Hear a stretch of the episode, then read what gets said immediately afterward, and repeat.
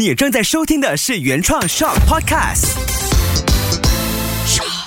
你看不到社交媒体后面的辛苦，很多妈妈在后面塞奶呢。你要记住这个个号码叫做 Number Three，Third weeks, six weeks, nine weeks, twelve weeks。这个 Magic Number 这个三哦，就是宝宝会有不同的成长期、门长期，我们叫做 Growth Spurt。There's no shortcut。可能想要成功的话呢，我第一个建议就是说呢，把基础搞好。秋月的育儿天地。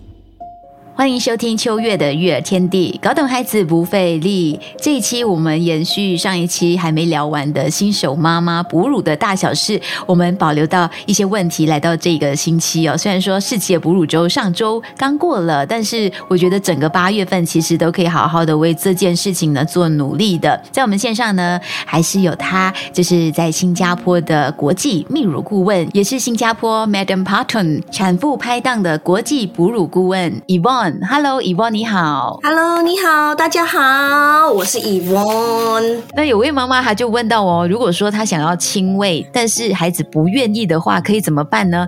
是不是姿势的问题？其实我看到这个题目的时候，我就觉得很好奇，因为宝宝很小，你怎么会知道他不愿意呢？通常专家会怎么回答这样的问题？像你想的，宝宝很小啊，宝宝就像一张白纸一样，其实宝宝也不知道什么样是亲喂正确的，我应该是要降息还是要怎么样？其实宝宝。他们像我讲的，妈妈应该要有一个引导的方式来教宝宝怎么亲喂，因为这个是妈妈跟宝宝一个团队合作的概念。嗯，teamwork。如果宝宝想喝奶，可是妈妈不懂怎么样姿势，宝宝就会觉得，哎呀，这个人在做什么啊？为什么是阻止我喝奶呢？这种概念。可是如果今天妈妈一直想亲喂，可是宝宝也不懂要怎么亲喂。啊，这是有一个磨合期的，妈妈跟宝宝两个人就需要，就是说经历做这个磨合期，然后来找到大家呃最好最喜欢的方式，这样子。我我可以讲一下我的磨合期，第一胎的时候很好笑哎，我记得那个月子嫂才刚离开我家的时候，我就好像打仗那样在磨合，因为我一边准备了平喂的，然后另外一边呢准备我的奶已经准备好亲喂他了。月子嫂走了之后，她不习惯亲喂回的感觉，但我又很想亲喂。所以我就准备一边是可以用奶瓶喝，一边是现场喝，然后就这样子一直替换、替换、替换。我好像在打仗那样。我记得我一只脚抬起来是站在那个沙发那边，然后先塞我的奶，他不愿意了，我就马上塞奶瓶。诶，他可以了，我又抽出来，又给他再吸回我的奶，就是这样磨合。后来他终于接受回亲喂。那时候我就觉得啊，真的好像要经历这样的磨合期，宝宝才会习惯回你想要他进行的方式。对，其实这个方式呢，其实是蛮好的。这边就可以告诉了很多其他妈妈说，其实这是做得到的。对对对，是做得到的。要调整，你要有心理准备，你必须经历这样的磨合期。可是为什么一开始为什么宝妈会拒绝亲喂呢？就是通常妈妈就是说介绍了奶瓶或奶嘴过后呢，这个情况其实会更严重。这个就这个现象，我们就叫做乳头混淆，因为像。我想说的，宝宝就像一张白纸。今天你给他的奶瓶过后，然后你再给他亲喂，诶，他就会觉得，诶，为什么我亲喂这么辛苦啊？诶，为什么这个奶瓶这么好啊？这么容易吸呀，吸一下就有啦。对呀，谁不想要有一个有捷径的方法呢？谁不想要方便呢？是对不对？对对对，宝宝就混淆了，所以这时候就是说啊，其实不是宝宝不愿意，因为宝宝不了解。可能可能你会说说，哎，其实我第一胎有这样子问题，可是第二胎完全没有这样子问题，因为每个宝宝的性格也不一样，有一些很爱吃的，你给我什么我都吃；有一些就是个性比较强烈，我就是要这样就是这样啊啊，这样子的话，可能就是说这个磨合期可能就比较长一，通常都会建议妈妈说说，哦，我想请问，可是宝宝不愿意，我这时候应该怎么样啊？我说你可以的话呢，就是说可以去找就是国际哺乳顾问，或者是有。就经过这方面培训的专业人士呢，来帮助你，可能去到他的 center，或者是他来你家这种概念，他会了解你宝宝的状况，就说哦，妈妈，你这喝不会奶了几次啊？你怎么亲喂啊？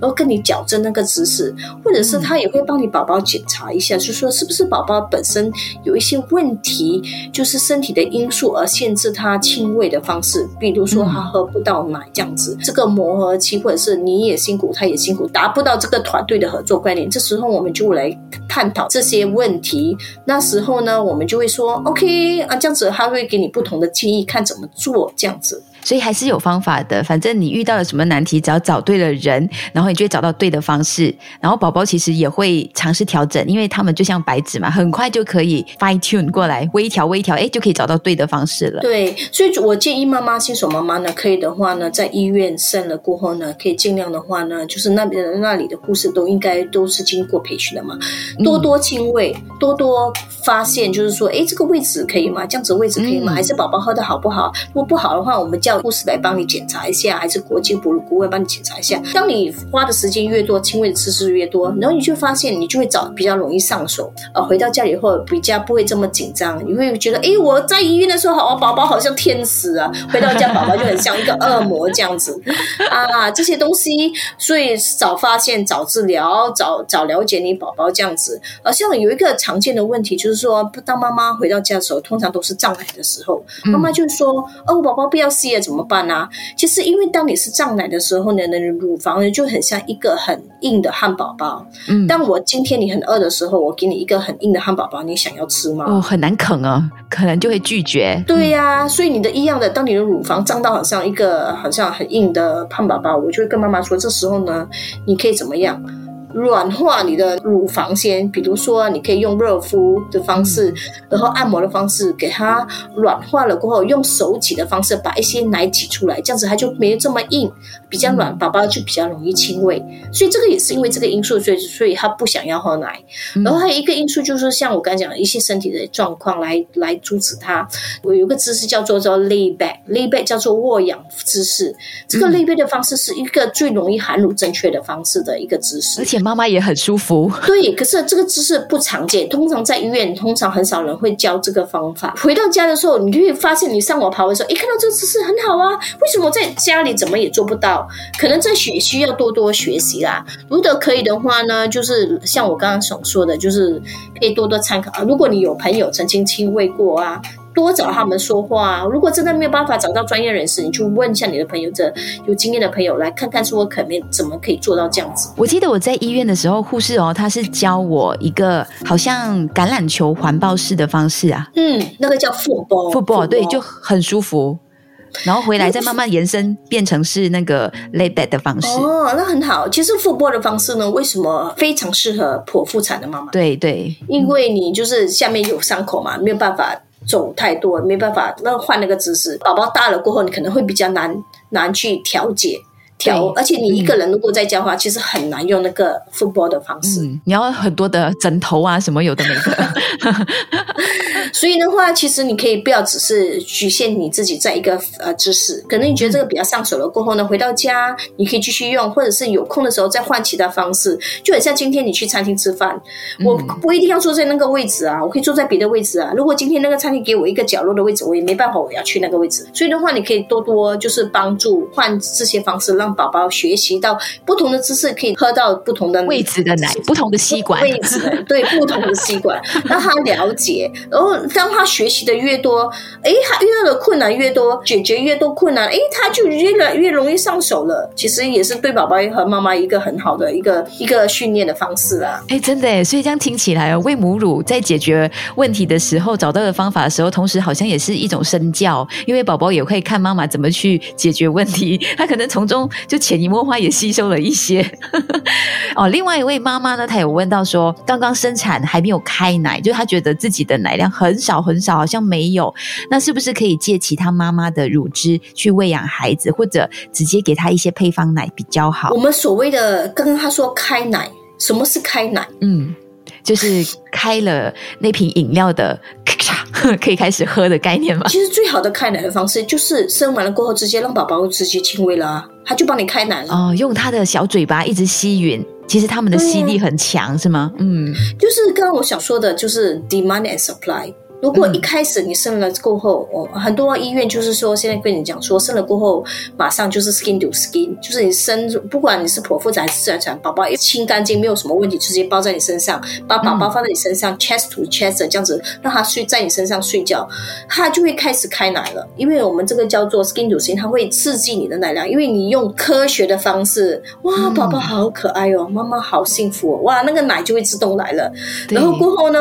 宝宝就开始吸，可能你可以觉得宝宝只吸了五分钟啊，宝宝是不是喝不到奶？其实别担心，因为那五分钟就足够去开奶了。第一口吸五分钟，十分钟后他吸。十分钟，一个小时后，他又再十吸十分钟，这是隔一天可能吸十二次，每次吸十分钟，他就是帮你开奶了，就是直接告诉你身体说你需要奶量，而且初期的奶量初乳是非常少量了，所以别担心，当宝宝肯开口的那一刹那，就是已经开奶。如果是说，如果妈妈说哦，可是我喝了第二天，可是我宝宝开始有黄疸了，然后我的意思说我乳汁不够怎么办？那么这时候呢，如果你还在医院的话呢，我会建议妈妈说可以拿 breast pump 挤奶器。都开始挤奶。要不然就是说用手挤的方式给它挤出来也可以，然后挤出来用汤匙或注射器给宝宝喝也是可以的。用这些方式来刺激奶量，就是说宝宝先喝了过后呢不够，我们再来继续用挤奶器或者是手挤的方式去刺激我的乳房，告诉说我需要更多奶这样子。我最主要是想说的，就算是在医院的时候呢，如果还要用配方奶，最好是说呢不要用奶瓶。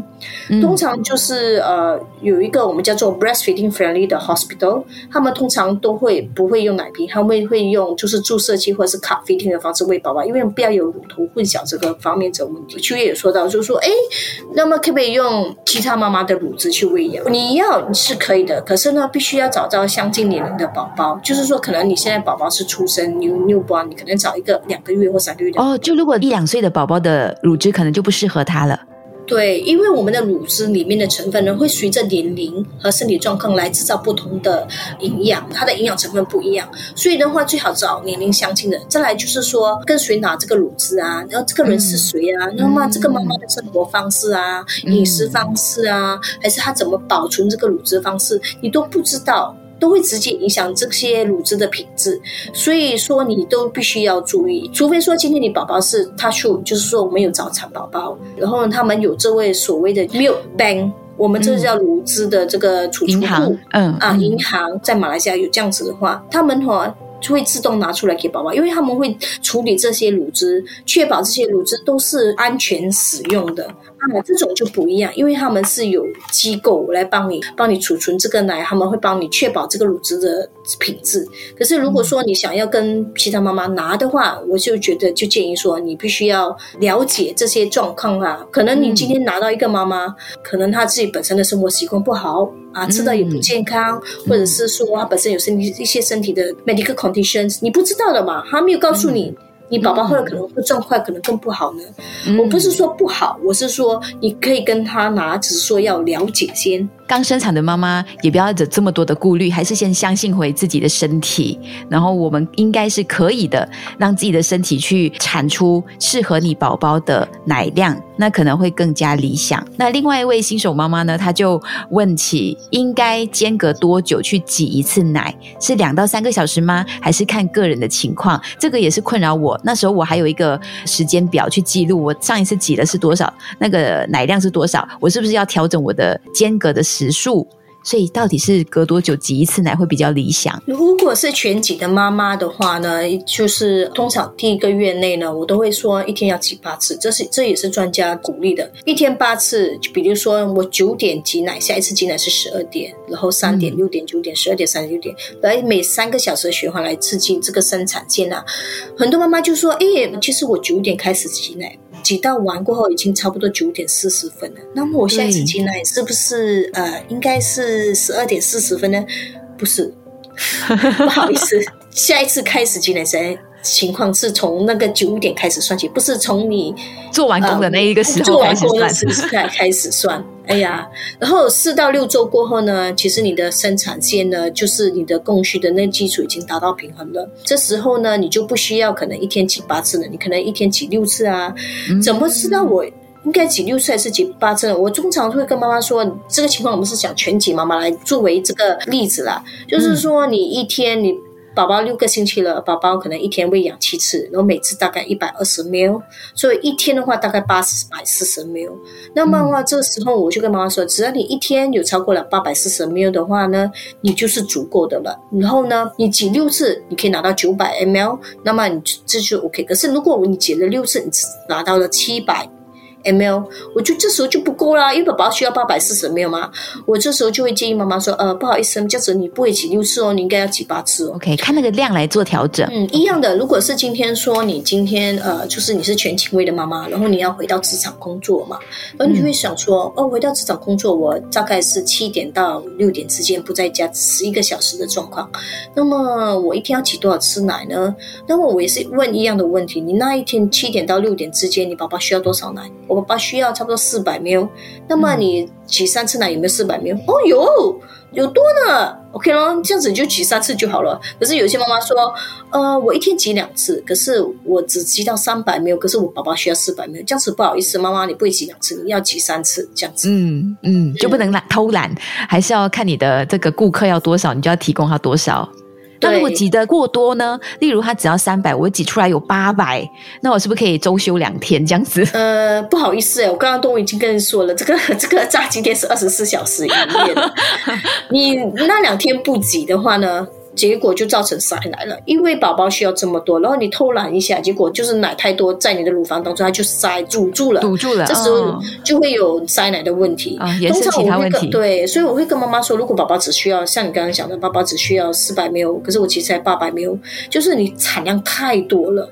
这时候呢，我就跟妈妈说，你就可能不要挤太多次，就是你一天可能挤，你一天六次嘛，可能你就一天挤五次，然后每一次慢慢越挤越少，越挤越少，不要给它挤太多。告诉你身体说，我不需要这么多，可以帮我减少产量吗？像我讲说的，多奶也有它的问题，慢慢的身体就是从呃八百慢慢调到六百，六百调到四百这样子就够了，这样子的状况。是不是减少那个挤奶的次数，也是可以用减少挤奶的时间长度？例如每一次我可能挤四十分钟，可能我下一次我就挤二十分钟，嗯，可以可以，没问题。哦，也是可以。这也是可以的，就是说看你觉得你要挤减少次数还是减少挤奶的时间都可以。最主要就是说，你觉得如果你觉得身体还是很胀奶的话呢，就随便挤一下，让它缓和，不要有这么胀奶的情况。最主要是告诉身体说，呃，你不需要这么多奶，不要挤这么多。可能在社交媒体上面，很多妈妈说，哇，我宝宝才喝四百，我挤到八百，好开心啊，这样子放上来。可是是是是，很多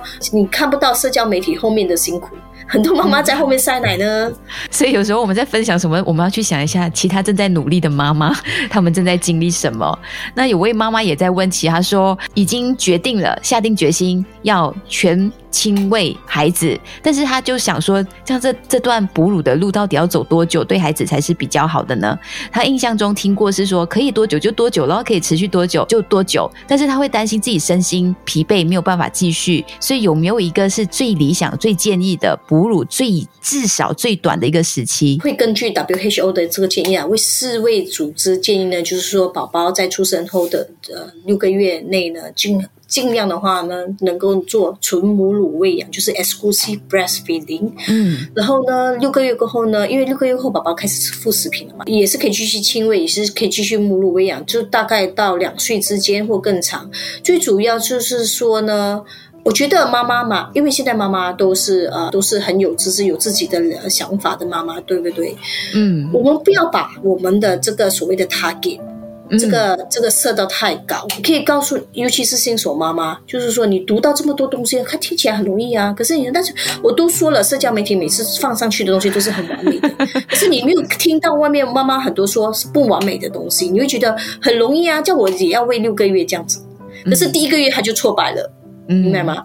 所以我就会说，你告诉是四位是说六个月，你可以跟跟自己设一个就是所谓 target，就是说没有关系，我就先试一个月，一个月我成功了，我再来加多一个月，一个月另外一个月成功了，我再慢慢加四个月或六个月，这样子比较容易，你对弄呃。那个心理负担没有这么重，然后你做起这个任务的时候，你会更快乐、更自在一点。对，还有就是说，很多妈妈就说担心我宝宝喝喝不够多啊，六个月，因为好像说你在刚刚生产过后，第一个星期你会说宝宝喝三十 ml，第二个星期喝六十 ml，然后你就觉得说 怎么办？那么我宝宝六个月过后是不是要喝九百 ml 这样子？其实不是的，就是呃，宝宝其实一个月大过后呢，他们喝的量开就开始固定下来了。嗯，就是一个月大的时候，可能他们每一次奶就是喝八十，或者是喝一百二，或者是一百五，每次可能一天喝喝六次就好了。嗯大概一天的量呢，总就是 total consumption for the day，大概是差不多到八百到一千 ml 这样子。所以可能有些宝宝一天喝一千 ml，可是他一天只喝六次。嗯啊，所以可能每次喝差不多一百五这样。有一些宝宝比较瘦小的，他一天喝八次奶，可是他只要也是喝一千没有，虽然每一次喝一百二，就是说四到六周过后他们会固定了。你一个月过后也是大概固定的，就是差不多有百一八十到一百五之间，其实是 OK，可以继续喂养到六个月都没有问题的。你要记住这个个号码叫做 Number Three，third weeks。six weeks, nine weeks, twelve weeks，这是这个 magic number 这个三哦，就是宝宝会有不同的呃成长期、门长期，我们叫做 growth spurt。他们突然间会那段时间很喜欢喝奶，一直喝喝喝喝，过后他们就会停下来，诶，没有喝这么多。要不然就是他们会在那段时间呢不舒服。他们会 milk strike，他有些宝宝到四到六个月的时候，他们突然间有 milk strike，可能一天喝一千 ml，突然间一天喝六百 ml，这时候你的奶其实是 more than enough 的。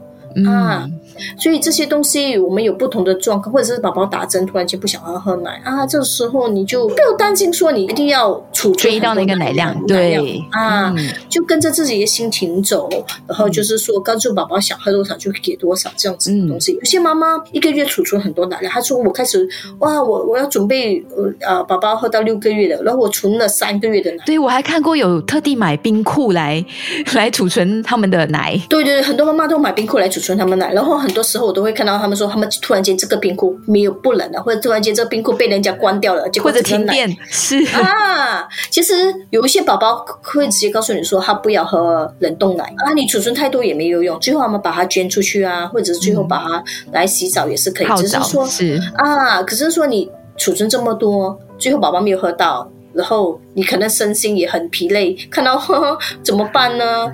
多奶也有多奶的问题，因为多奶也会塞奶这种东西。所以说，我是觉得妈妈跟着感觉走，也不要担心。然后呢，最主要就是说下一个比较 realistic 的 target，像我讲的，一个月、两个月、三个月，慢慢试试，成功了我们再继续啊，拍拍手，哇，我成功了，我宝宝已经三个月了，我全母乳喂养六个月了，啊，宝宝成功了，然后慢慢来增加对对这样子啊。我们就是跟孩子同步成长，一起享受那个成长的喜悦，而不是给自己加重更多的压力跟负荷，然后反而让你在育儿路上会走得很吃力，那就不好了。嗯，那最后一道呢，在这里收集到的待产妈妈的问题是说，那如果有一天我真的不想哺乳了，我需要怎么做才可以让他自己停掉奶呢？嗯，有，就好像说，呃，有些妈妈亲喂了一年，然后跟我说，哎，我宝宝这时候我没有给他喝，我我刚就是 fresh milk 啊，或者是嗯 UHT milk，、这时候我可能不要给他喝这么多奶。第一个第一点就是说，拖延你挤奶或者是亲喂的时间，可能从三个小时到五个小时、六个小时、七个小时，慢慢的告诉你身体说，你不需要这么，宝宝不要这么多奶，然后就慢慢自然的停奶。Is your baby ready to wean off？因为你想要停奶，如果是全挤的话，你比较容易控制，因为是你一个人嘛。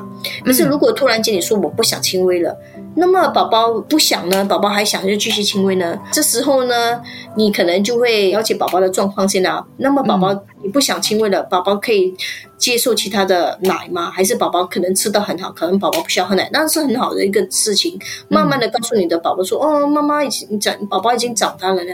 这时候，好像我的第一个小孩的话呢，我那时候要突然间就是停止亲喂嘛，哇，他哭得好惨哦。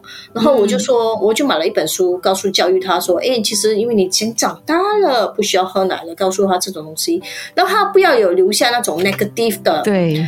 negative 的成长的记忆，对我记得，因为我在老二的时候也是面对他已经两岁了，他还一直要亲喂，甚至睡觉也要亲喂，然后我当时也是断奶断的有点痛苦，然后我记得以翁从新加坡寄来了你的那本书《再见奶奶》，现在在我这边，哎，你有需要老二需要，我可以再 需要 需要需要好，好，下次见面我带回给你。对，那个透过这种绘本的朗读，其实也很有用，因为它透过了图像，然后里面有小动物啊，跟你说，跟妈妈的奶奶说再见，哎，就很自然轻松就做到这件事情了。，对，所以的话呢，最主要是不要给他留下那些很负面的阴影啦。嗯，对，嗯因为他们都长大了，他们也了解。可能有一些宝宝就是很轻松的，就是说突然间跟妈妈讲：“哎，你你我吸不到奶了。”然后你就可以告诉他：“因为没有奶啦，你要不要喝其他的奶呢？”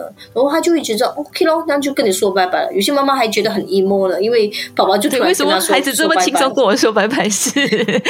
对，所以有不同的个性，不同个性的妈妈有不同个性的孩子，那我们就互相的去了解彼此，然后用对的方式就可以了。对对对，所以从母乳这方面，你可以了解到你宝宝的性格。其实真的，他们喝奶急不急，会不会很容易，就是说不耐烦，他的个性都可以从喂奶的过程去。琢磨出来，而且喂奶真的是很愉快的一件事，很美好。我现在回想起来，因为我已经没有在哺乳三年了吧，但是我现在回想起来是很美好的。因为你在哺乳的时候，甚至你亲喂的时候，你可以玩玩孩子的耳朵啊，孩子的眼神凝视着你啊，那种感觉都很美好。对，可是我这边要去传达一个讯息，就是说妈妈们，就是说，如果你已经尽力了，我尽力了，可能说我觉得这样子是最好的。喂奶方式，还是我觉得我要停乳了，因为搞到我身心很疲惫啊，还是这些东西都可以。其实并不是代表说今天你没有亲喂成功，还是你没有母乳喂养成功，你就不是一个好妈妈，没有这样子的一个标签。我也想说，因为哺乳啊，它其实是我们养育一个孩子。一个其中非常小阶段而已，对我们当妈妈其实是一辈子的。然后他可能陪伴孩子成长也是这么长的一段时间，但是哺乳呢，它是前面一个小小的一步而已。所以有时候如果你把它看完全局的话，你心理压力也没有那么重。对呀，所以的话呢，就是说，如果你觉得我真的想要全亲喂，想要全母乳的话，那么有什么 shortcut？很多妈妈问哦，我什么 shortcut？我就刚说，there's no shortcut。可能想要成功的话呢，我第一个建议就是说呢，把基础搞好，不要一直上网去爬文，因为你他们爬文那些给的那些讯息可能是有正确，也是不正确啊。像我想想说的，就是每个人的身体状况都不一样，所以的话，可能你把他这个状况把它放在你身上可能不对。所以的话，我会说建议新手妈妈，或者是想要母乳的妈妈，或者是已经是二胎、三胎还是没有成功的话，第一点先去上课，嗯。啊，上课把它搞清楚，这些理论啊，这些基础理念全部搞清楚了。然后过后呢，第二点呢，就是说上完课了，我了解了，OK，设下自己的目标，应该怎么做，怎么做。在哺乳这道路上呢，如果有遇到什么问题，找寻专业人士的帮助。啊，这时候呢就会比较轻松，因为当专业的是跟你说一些东西的时候，你已经有了那个概念了，就比较不会这么挫败，或者是比较容易轻松了解，比较容易改正啊，你就会觉得说比较容易做到啦，比较容易轻松，并不是说没有关系啦，我不想要去上课了，因为我觉得我可以做到，也是可以，只是说可能你上了课，你走的路比较比别人轻松一点。我这边要说一个例子，就是说我。就是一个顾客的例子，他本身呢，他就是有去上，他他来找我的时候，他就问我说：“哦，你问我想要全母乳什么什么？”我说：“放心，你一定做得到的。不过哈，你在你要做到之前呢，你先去上一个课。我会跟他说，你去上了课过后呢，你遇到什么问题，我再发不同的讯息给你，让你了解这些东西。结果他上了过后呢，哦，OK，we everything is OK。他第一个月坐月子的时候，他宝宝亲喂也 OK，嗯，可是呢。他的宝宝的那个黄疸指数就一直下降的很慢，然后他就没有办法，因为最后医生那边给予压力的问题，他就加上配方奶。然后我就已经跟他说了，你当你喂你宝宝配方奶的时候，你这时候就要挤奶，因为如果就很像我今天跟你讲的，今天宝宝吃了别家的炸鸡嘛，然后你自己炸鸡有剩下来，你不把它消掉，不把它卖掉。你不把它给其他人，你怎么知道你身体还需要这么多奶嘛？所以呢，他也听我的话，他说挤了奶过后呢，宝宝喝喂配方奶，他就给他就挤奶，然后奶量也 OK，可是宝宝也没有觉得痛啊，就 everything is OK，可是就是那个，后来我找到有一天我就去看他，我就跟他说。嗯，不对，你的宝宝有问题。你的宝宝的嘴巴里面有那个汤胎，就是那个舌舌舌头那个系带，呃，就是有挡到他喝奶的状况。哦。然后呢，我们也有发现到，就是说，哎，我在宝宝亲喂之前给他做了一些 measurement，然后后喝他喝奶了过，其实后来发现到，就是宝宝平时他亲喂的奶量呢，只可达到一分，呃，就是三分之一。的奶量，就是说宝宝可能喝二十分钟，其实喝二十分钟应该喝八十秒，可是他只喝了四十秒，所以这因为他这个舌系带的问题呢，阻止他就是说喝到应该要达到的奶量。然后过后呢，我们就建议就是把他 refer 去给一个 specialist，然后他帮他做一些很快速的用镭射的方式把他那个舌系带拿掉。过后呢，宝宝就有做一些 facial，然后一些呃 finger exercise 的一些附件的方法，附件方方法。过后呢，他。一个星期，然后我们再回去看他。诶，宝宝其实已经二十分钟，他就喝到了八十 ml 了。你会想象到，诶，他他讲我又爬文啊，可是妈妈都没有这样子情况，为什么我孩子有这样子情况？每个孩子不同嘛，是不是？嗯，对，每个孩子每个妈啊身妈妈身体状况都不一样，最主要就是寻求专业人士的帮助了，这样子比较能够及时帮助到你自己，也帮助到你宝宝。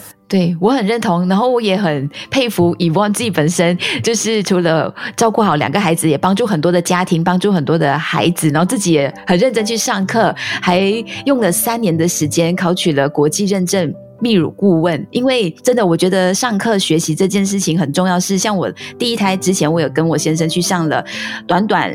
一个小时、两个小时的一个哺乳的前期的课程，就有了那个概念。其实你之后在做那件事情呢，它帮助很大，因为你做起来会更大的效益，你不用费更多的力气。